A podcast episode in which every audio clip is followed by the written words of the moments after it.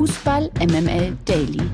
Die tägliche Dosis MML mit Mike Nöcker und Lena Kassel. Daddy, Daddy cool. Daddy, Daddy cool. Du fängst hier gleich an. Ja, es ist Freitag. Guten Morgen. so, Leute. Bitte. Wo bin ich hier gelandet? Mike, ich habe eine wichtige Frage, bevor wir loslegen. Ja. Konntest du dich aus deiner neongelben hautengen Laufleggings wieder rausschälen oder bleibt die jetzt für immer als deine zweite Haut bestehen? Das ist doch die Frage, die hier jeden interessiert. Du bist so simpel gestrickt. Darauf triggerst du natürlich, ne? Das ist Ja, so einfach. wie? MML International. Habe ich am Anfang äh, vergessen zu erwähnen, dass heute Freitag der 8. April ist, aber das nur am Rande. Guten Morgen auch und äh, ihr kennt das Spielchen, ja. Ähm, aber wichtiger ist natürlich vor allen Dingen U U EFA Cup. Es ist vielleicht das größte Spiel der Vereinshistorie gewesen. Eintracht Frankfurt begrüßte den FC Barcelona in der Euroleague. Lena, du hast dir das Spiel gestern Abend angeguckt, hast es verfolgt. Wie war es denn? Gab es das erwartete Spektakel auf den Rängen? Es war exakt diese magische Europapokalnacht, die man sich im Vorfeld so vorgestellt hat. Kein Eintracht-Fan wurde, glaube ich, enttäuscht. Ich habe das Spiel nämlich in der Eintracht Frankfurt-Kneipe geschaut und vor dem Anpfiff wurde lauthals erstmal schwarz-weiß wie Schnee mitgegrölt. Dann kam ja diese wahnsinnige, tolle Jürgen Grabowski Eintracht-Legenden Kurvenchoreo inklusive Ganzkörper-Gänsehaut auch bei mir. Und dann wurde irgendwann relativ schnell auch am Nachbartisch eure Eltern gehen zu Real gebrüllt. Also im Vorfeld der Partie war ich schon relativ angefixt und dann wurde man eben nicht enttäuscht, denn die Eintracht hat sehr, sehr, sehr gut gespielt, hatte eine ganz, ganz starke Anfangsphase und haben ihr Spiel Barcelona aufgezwungen.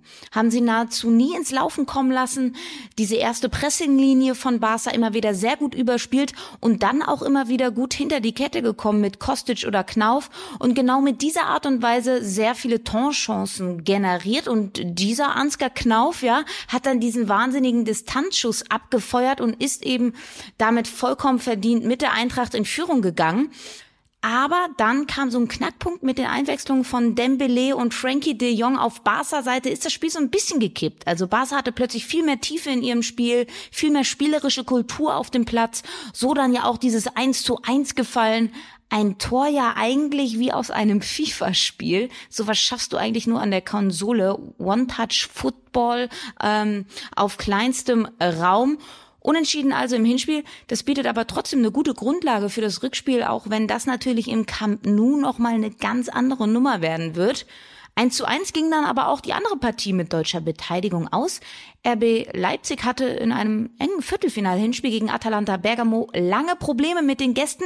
Sekunden nach einem Elfmeter-Fehlschuss von André Silva kam RB aber durch ein Eigentor dann doch noch zum ja nicht unverdienten Ausgleich und hat damit genauso wie die SGE alles in der Hand für das Rückspiel nächste Woche. Genug Europapokal, widmen wir uns nun dem täglichen Brot, dem Titel und dem, naja, Titelrennen, nee. Also widmen wir uns dem Abstiegskampf in der Fußball-Bundesliga, das einzig Spannende. Äh, natürlich machen wir das auch heute nicht alleine, sondern es gibt jetzt, wie immer, das hier. Die MML Daily Fragen an den Spieltag. Und wir begrüßen an dieser Stelle einen Mann, der geografisch ungefähr so weit von uns entfernt ist wie die Bundesliga von einem spannenden Titelrennen. Er sitzt gerade cocktailschlürfend auf, Achtung, Mauritius. Und da sage noch einer, mit Podcast kann man kein Geld verdienen. Aber naja, im eigentlichen Leben ist er nämlich Unterhalter, Moderator und Podcaster. Und kürzlich erschien gemeinsam mit Christian Schiffer sein neues Podcast-Format Gästekurve. Was Lena und ich eigentlich sagen wollen. Guten Morgen, Matthias Esch. Guten Morgen! Guten Morgen, ja, 9000 Kilometer liegen zwischen uns, aber ich fühlte mich selten äh, so nah zu euch. Also vielen Dank für die Einladung. Sehr schön. Das mit den Cocktail und so, das Schlürfende und so weiter, das stimmt wahrscheinlich, ne? Ja, ja, auch um die Uhrzeit, also das Guten Morgen, das stimmt, das ist alles richtig. So startet man hier in den Tag, ja, Ja, ja, absolut. Sehr gut. Ach, dein Leben hätte ich gern. Du, Matthias, kommen wir von Mauritius äh, direkt zum VfL Wolfsburg. Liegt ja sehr nah, genauso schön. Es gilt ja als das Mauritius von Deutschland. Exakt das. Ja. Und, und die treffen nämlich am Samstag um 15.30 Uhr auf die Arminia aus Bielefeld. Und ich glaube, das ist ein Duell, von dem viele zu Beginn der Saison nicht gedacht hätten, dass es ein Duell im Abstiegskampf sein würde. Wolfsburg ja zuletzt mit drei Niederlagen in Serie. Dabei hat es ja eigentlich unter Florian Kofeld so gut begonnen. Der kehrt jetzt übrigens nach der Corona-Quarantäne wieder an die Seitenlinie zurück. Und die Arminia erkämpfte sich am vergangenen Samstag erstmals nach vier Niederlagen am Stück endlich einen Punkt. Und zwar gegen den VfB Stuttgart. Gute Besserung gehen nochmal raus an Fabian Klos, der sich leider schlimmer verletzt hat. Äh, Frage aber an dich. Schafft Bielefeld jetzt gegen Wolfsburg den Anschluss an das rettende Ufer oder bringt ähm, Kofeld sich selber ins Aus damit? Also wackelt der Trainerstuhl beim VfL Wolfsburg? Was denkst du? Also erstmal muss ich sagen, äh, Wolfsburg gegen Bielefeld, 14. gegen 16. Im Prinzip hast du es ja schon gesagt, wenn mir das jemand vor der Saison gesagt hätte, hätte ich gesagt, krass, ähm, dass Bielefeld so schlecht ist. Nein, aber äh, es ist es ist natürlich schon bemerkenswert, dass der VfL Wolfsburg einfach mal ähm, ja zum Beispiel beim äh, FC Augsburg so einen auf die Mappe kriegt. Und ja, ganz ehrlich, wenn Bielefeld dieses Spiel gewinnt, dann wird es kompliziert für den VfL Wolfsburg und es ist unangenehm gegen mhm. Bielefeld zu spielen. Die sind sehr, sehr gallig. Also ich kann mir schon vorstellen, dass das für den VfL äh, Wolfsburg eine komplizierte Partie wird. Immerhin muss man ja sagen, es ist wieder das erste Spiel ähm, ne, vor, ja, ich weiß nicht, ausverkauftem Haus in Wolfsburg. Immer die gleichen Klischees bedienen, ne? immer die gleichen Gags, aber es liegt einfach so nah. Irgendjemand muss diese Gags ja. machen. Auf jeden Fall werden Leute in Wolfsburg sein. Das ist doch erstmal erfreulich. Ähm, trotzdem glaube ich, dass das ein kompliziertes Spiel wird, wie gesagt, ähm, für Wolfsburg. Und ja, ich glaube, dass Bielefeld da gute Chancen hat. Kommen wir zum FC Bayern, der spielt gegen den FC Augsburg. Das ist, glaube ich, ein Bayern-Derby, ne? Glaube ich, sowas, äh, ja? Ist nicht Augsburg, ist mhm, auch Bayern, ne? Mhm, ja. Mhm. Bayerische Schwaben. Verrückt. Ja, bayerische also ein Bayern-Derby, Stand jetzt ist ja, naja, wir haben es ja gerade am Anfang schon gesagt, ähm, Borussia Dortmund ist von der Meisterschaft so weit entfernt wie eben Mauritius äh, jetzt gerade und äh, Matthias gerade von uns auf Mauritius. Also das ist wohl so gut wie durch. Dann natürlich Champions League, Unruhe im Verein, der Freiburg-Protest. Also da ist mit Sicherheit auch Gesprächsbedarf gewesen nach dem Spiel gegen Villarreal und vor dem Spiel natürlich auch gegen äh, Augsburg. Unbedingt äh, Umgekehrt, Augsburg holte zuletzt zwei wichtige Siege gegen Wolfsburg und gegen Mainz und hat nur eine Niederlage in den letzten fünf Partien. Große Frage also, schießen sich die Bayern für das Champions League Rückspiel am kommenden Dienstag warm oder kann der FC Augsburg die unruhige Woche beim Rekordmeister ausnutzen? Also ich habe zufälligerweise das Hinspiel gesehen in Augsburg ähm, damals war noch das aktuelle Thema sehr große Aufregung äh, rund um Joshua Kimmich, der damals gefehlt hat. Und dann haben die Bayern dieses Spiel eben verloren. Äh, aber auch unabhängig davon, äh, egal ob da jetzt Kimmich mitgespielt hat oder nicht, haben sie damals sehr, sehr ja, sagen wir mal, also es, es wirkte fahrig, so ein bisschen so ähnlich wie jetzt gegen Villarreal. Ähm, trotzdem glaube ich, dass jetzt ähm, zu Hause werden die Bayern das irgendwie durchziehen. Augsburg ist stark im Moment, aber ich glaube, das ist dann wieder so ein Spiel, wo die Bayern sich auch ein bisschen zusammenreißen und sagen, pass mal auf, Leute, wir haben jetzt hier so eine große Aufregung gehabt, äh, stellen wir jetzt irgendwie elf oder zwölf Leute gleichzeitig aufs Feld und dann da diese Champions League Niederlage und so weiter und so fort. Also man kann es ja kaum sagen in dieser Situation, weil der Vorsprung auf den BVB groß ist. Trotzdem, die Bayern müssen dieses Spiel im Prinzip gewinnen. Und äh, es wird mit Sicherheit knapp. Also ich glaube, es wird kein Kantersieg. Dafür ist Augsburg im Moment zu fies als Gegner. Aber ja, also ich glaube, das wird Bayern durchziehen. Übrigens ist ja auch die Allianz Arena zum ersten Mal wieder ausverkauft. Also das ganze Stadion steht hinter den Bayern. Das ganze Stadion oder wie es bei den Münchnern heißt, der 13. Mann. Mike Mic drop. Oh, Mike. Sehr schön, sehr schön. Ja, ich habe mich schon gefragt, ist das jetzt so eine Woche danach? Ist das jetzt schon? Kann man da noch Gags drüber machen? Kann Anscheinend man. schon. Den Auf fand ich auch, Fall. den fand ich auch sehr gut. Okay, das freut mich sehr. Ja, also ähm, ich glaube, es wird kräftig nochmal durchgezählt bei den Bayern, bevor das Spiel losgeht. Übrigens habe ich danach ein anderes Spiel gesehen. Ich weiß leider gerade nicht mehr auswendig, was es war. Ähm, ich glaube, das war dann ein Champions League-Spiel, wo der Schiedsrichter nochmal sehr genau durchgezählt hat. Also es wird ja immer durchgezählt ne, vom Schiri vor dem Spiel, aber er konnte sich ein Lächeln nicht verkneifen. Also ich glaube, man hat international gesehen, da äh, ist doch hier und da so eine kleine Mathe-Schwäche Fläche beim Rekordmeister vorhanden. Und deswegen, ja, mich beruhigt das, dass man da noch Gags drüber machen darf, eine Woche später. Aber ich denke, diese Woche wird es nicht passieren. Also sie werden mit, äh, wie viel waren es nochmal? ja, mit elf Mann, mit elf Mann spielen. Ja. Elf, ja. Kommen wir zur nächsten Partie und ähm, da musste man gar nicht so viel zählen in den letzten beiden Spielen, denn Gräuter Fürth ähm, spielte zuletzt zweimal 0 zu 0 in Folge, zwar, und zwar gegen Eintracht Frankfurt und den SC Freiburg. Jetzt spielen sie am Samstag um 15.30 Uhr zu Hause gegen Borussia Mönchengladbach und die Gladbacher ja auch eine Mannschaft, die man da unten jetzt mit derzeit 34 Punkten so auch nicht vermutet hätte. Sie sind eben auch noch nicht ganz raus aus diesem Abstiegskampf, obwohl sie jetzt sich zuletzt so ein bisschen zumindest stabilisiert haben. Wenn man auf die Ergebnisse guckt, aus drei Spielen holten die Fohlen zwei Siege und eine Remis. Frage jetzt, Matthias, würde ein Sieg gegen Fürth jetzt so endgültig den Klassenerhalt sichern?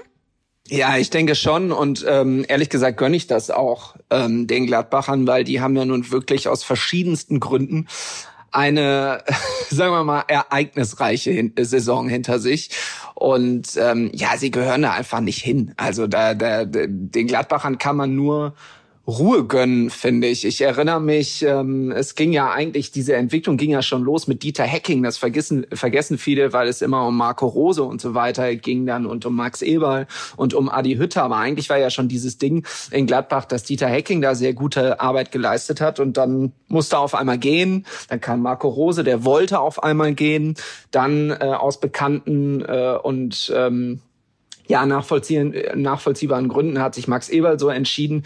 Und ich glaube, das macht schon was mit so einem Verein. Dann spielst du noch sportlich so eine unrunde Saison. Also ich glaube, das ist jetzt genau das Spiel, was die Gladbacher brauchen. Da müssen sie drei Punkte holen. Dann ist dieses Thema und dieses, dieses Abstiegsgespenst ist weg. Und dann kann man sich vielleicht auch mal wieder auf andere Dinge konzentrieren. Ähm, aber auch da, das ist kein Selbstläufer, weil wir haben das letzte Saison beim FC, Schal beim FC Schalke gesehen. So Mannschaften, die dann schon safe abgestiegen sind. also eigentlich, aber noch nicht rechnerisch. Die, äh, ja, krempeln dann äh, hinten raus nochmal die Ärmel hoch und äh, sind zu erstaunlichen Leistungen fähig, wenn auch nur kurzweilig. Vielleicht wird das so ein Spiel, aber ich glaube eher, Gladbach wird sich da durchsetzen und das Ding durchziehen. Nächste Woche beginnt ja die große Geburtstagswoche, fünf Jahre Fußball MML. Äh, ich wollte das unter anderem feiern am Millantor, aber der Grund, warum Lena Kassel meine Einladung zu FC St. Pauli gegen Werder Bremen ausgeschlagen hat, ist, weil sie tatsächlich am Samstag um 18.30 Uhr zu Hertha BSC gegen Union Berlin möchte, lieber als zum Millantor. Gut, was soll ich da sagen? Ja, die, die, das Entsetzen, das Entsetzen in deiner Stimme kann ich absolut, absolut. nachvollziehen. Also, das ist schon ein harter Es Call, ist das elfte Berliner Stadtderby, immerhin zwischen Hertha und Union. Drei Siege für Hertha, vier für Union, drei Unentschieden. Das letzte Aufeinandertreffen war im Pokal. Da klingt es ein bisschen enger, als das Spiel am Ende war. 3 zu 2 für Union Berlin. Und auch da endlich mal wieder ausverkauftes Haus. 75.000 Fans werden erwartet. Und es ist die Heimpremiere von Felix Magath, der bestimmt mit einer Adidas Handyhülle nur nach Hause aufnimmt oder ähnliches. Entschuldigung. Naja, was ich eigentlich sagen wollte, was braucht... Mit einer Jürgen Klinsmann-Maske ja, Auch schön. Ja. Auch eine sehr schöne Idee. Äh, was ich eigentlich sagen wollte, äh, was braucht Hertha am Samstagabend, um das Stadtderby für sich zu entscheiden? Eine charismatische äh, Traineransprache und die gibt's bestimmt von Felix Magath. Also es ist es ist ja nicht nur das Berliner Derby, es ist ja so ein bisschen das Charisma Derby.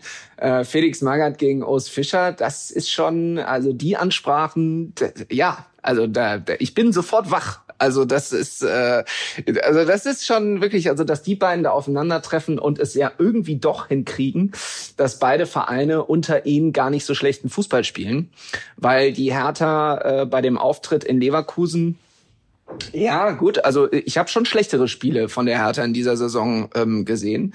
Und ähm, insgesamt dann ja auch der Auftritt gegen Hoffenheim war ja sehr gut. Deswegen äh, wird das auch eine knappe Geschichte, glaube ich. Und Union hat den ersten FC Köln geschlagen. Das war früher mal überhaupt nichts Beachtenswertes, aber ist in dieser Saison durchaus eine Leistung. Von daher, das könnte doch mal mit 75.000 Fans, ich glaube, das wird eine feurige Angelegenheit. So, ich sag da nur so viel zu. In Berlin, an der Spree, gibt's nur Hertha BSC. Wir zum Sonntag und da treffen unter anderem RB Leipzig und die Ich kenne noch einen, warte mal, wie war das? Unioner kommen aus Köpenick, Hertana, Hertana aus, aus Berlin. Mhm. Exakt ja. so ist es. Man ja. redet ja auch nicht von Union Berlin, sondern man redet vom ersten FC Union. Ja. Denn die kommen ja nicht aus Berlin, sondern aus Köpenick. Ah, ne? Verstehe. So, äh, kommen wir doch mal zum ähm, El Plastico. RB Leipzig und die TSG Hoffenheim treffen am Sonntag aufeinander. Beide wollen natürlich am liebsten in die Champions League. Hoffenheim hat aber zuletzt äh, zwei Niederlagen am Stück eingefahren und sind jetzt eher ähm, im Kampf um Europa gefordert, nicht mehr, glaube ich, über die Champions League. Außer sie gewinnen dieses Auswärtsspiel in Leipzig. Frage, Matthias, äh, schaffen Sie jetzt in diesem Spiel die Kehrtwende? Also erstmal muss ich zu dem Spiel sagen, dass ich natürlich mir den Sonntag freigenommen habe. Deswegen, also wir haben auch den Urlaub verkürzt. Eigentlich wären wir noch länger auf, auf Mauritius gewesen. Vollkommen aber verständlich. Ich gesagt, das geht ja, nicht. Also der spielt Leipzig gegen Hoffenheim und es soll ja auch in England am Sonntag noch so ein anderes äh, ganz interessantes Fußballspiel sein. Aber das werde ich mir auch nicht angucken. Ich gucke mir die Vor- und Nachberichte und das Spiel Leipzig gegen Hoffenheim an und glaube, um die Frage zu beantworten Tja, das, das heißt wahrscheinlich auch relativ knapp. Ein interessanter Spieltag tatsächlich. Also ähm, knappe Duelle, klar, es ist der El Plastico, aber es ist der Kampf um die internationalen Plätze. Ich muss sagen, ich gucke eigentlich jede Woche nach, ob Sebastian Hoeneß noch Hoffenheim-Trainer ist. Ich finde das irgendwie völlig, also weiß ich nicht, das ist, das, das passt für mich eigentlich überhaupt nicht zusammen. Der Name Hoeneß in Sinsheim bei der TSG. Bitte. Es ist eine Sauerei. Es ist eine Sauerei. Aber irgendwie, irgendwie scheint es zu funktionieren. Ja, und vielleicht äh, sind ja am Ende Leipzig und Hoffenheim dann in der Champions League. Vielleicht schaffen sie es ja noch beide. Und das wäre international äh, toll. Also durchaus ein Gewinn. Also ihr merkt, ich freue mich auf dieses Spiel, da, da fieber ich drauf hin. Äh, die Euphorie ist wirklich 9000 äh, Kilometer bis hierher durch diese Leitung hier spürbar. Es kribbelt äh, in einer Preisklasse, in der ich es hier ehrlicherweise in diesem Daily noch nie erlebt habe. Apropos kribbeln, äh, wir wollen dich natürlich gleich zu deinen Mai Tais zurücklassen, aber eine ganz kurze Frage noch an dich, Matthias. Du bist ja bekennender Borussia Dortmund-Fan. Wie ordnest du, also Miki würde jetzt sagen, Stand jetzt vielleicht auch, aber jetzt mal im Ernst, wie ordnest du die aktuelle Saison ein? mehr erhofft? Hast du gedacht, da ginge mehr? Äh, ja, also ich bin mit dieser Meinung jetzt nicht komplett alleine, aber ich sag eigentlich schon seit einer Weile, dass Dortmund sich da jetzt nicht unbedingt einen Gefallen damit tut, dass sie jede Saison sich vorher hinstellen und sagen, wir haben diese Ambition und wir haben die Ambition und wir haben den Kader, um deutscher Meister zu werden und Champions League-Sieger und Weltmeister und Europameister und was weiß ich nicht alles. Ähm, gefühlt ist das ja ein bisschen so. Also Marco Reus hat es auf jeden Fall vor der Saison wieder getan.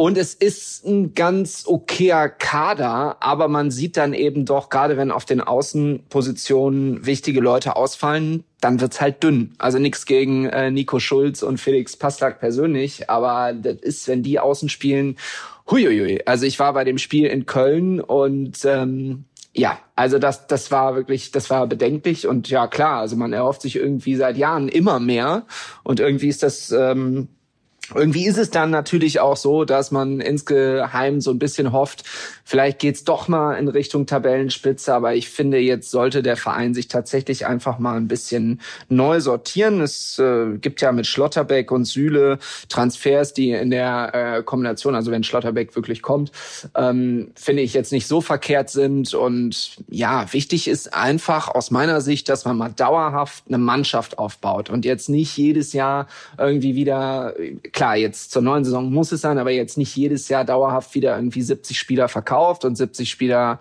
ähm, ja gehen und kommen und so weiter und so fort, sondern es muss irgendwie mal ein bisschen Ruhe in den Verein kommen.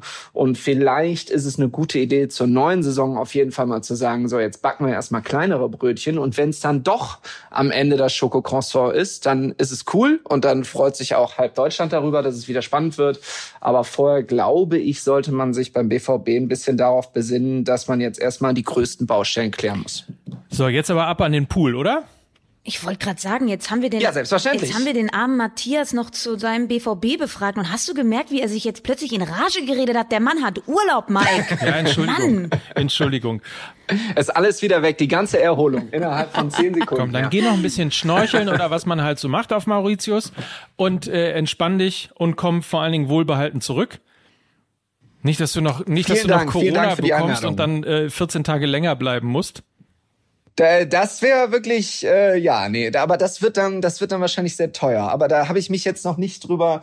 Nee, also ich muss ja wie gesagt am Sonntag wieder zu Leipzig gegen Hoffenheim im Lande sein und ich denke, das sollte kein Problem Guten sein. Flug.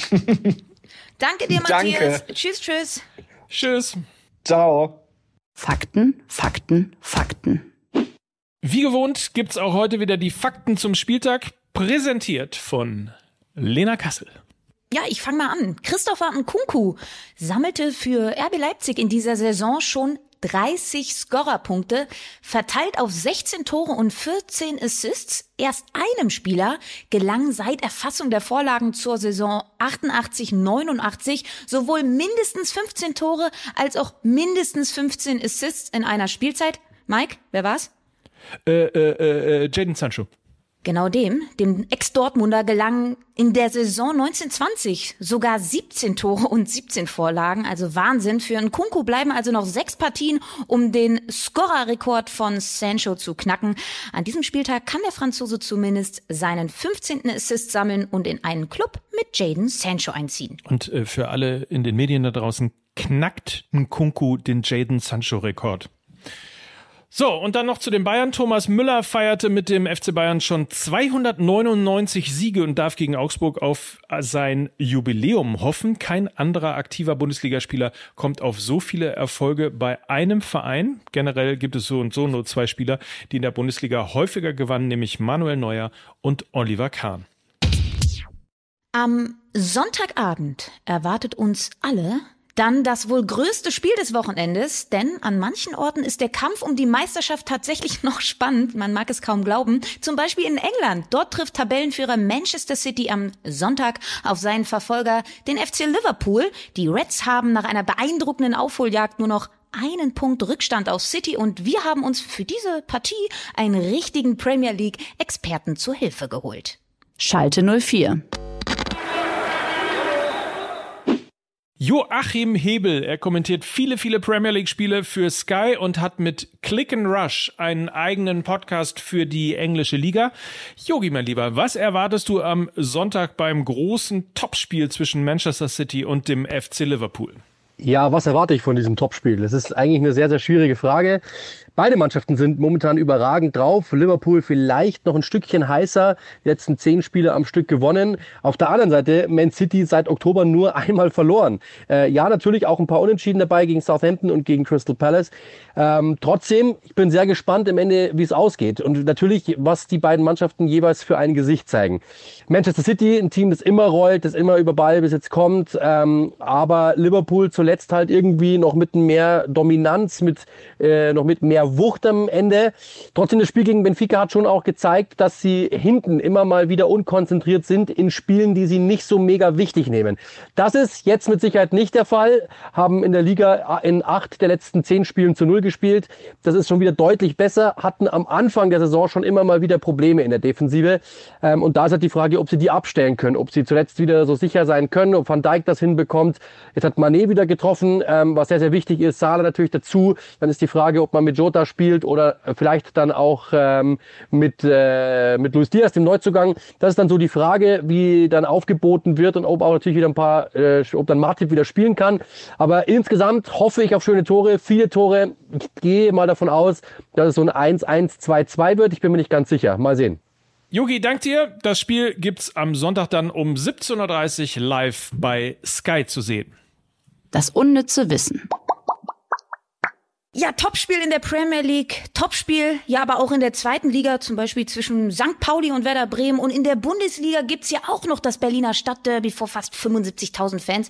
Und damit bei so vielen Topspielen im Stadion auch die richtige Atmosphäre herrscht, ja, kommt jetzt nochmal die Anleitung für den ultimativen Stimmungsbooster, die Laola.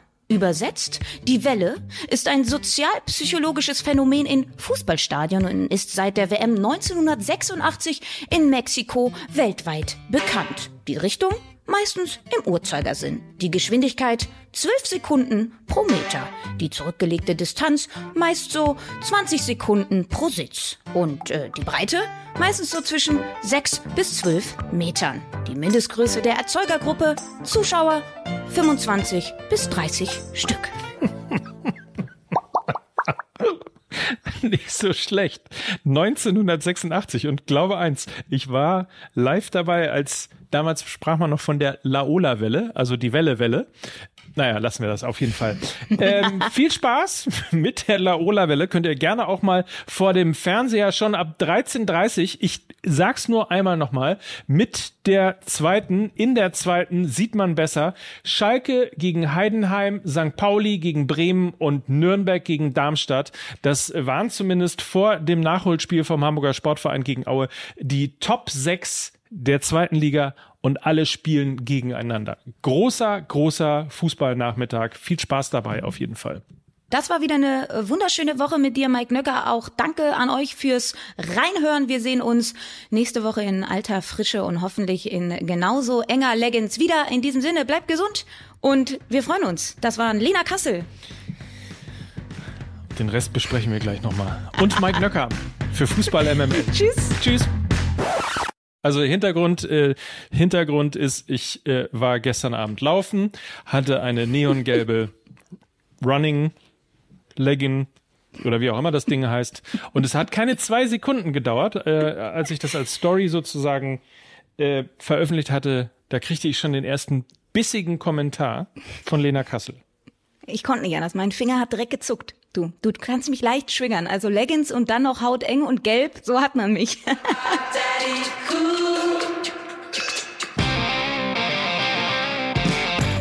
Dieser Podcast wird produziert von Podstars bei OMR.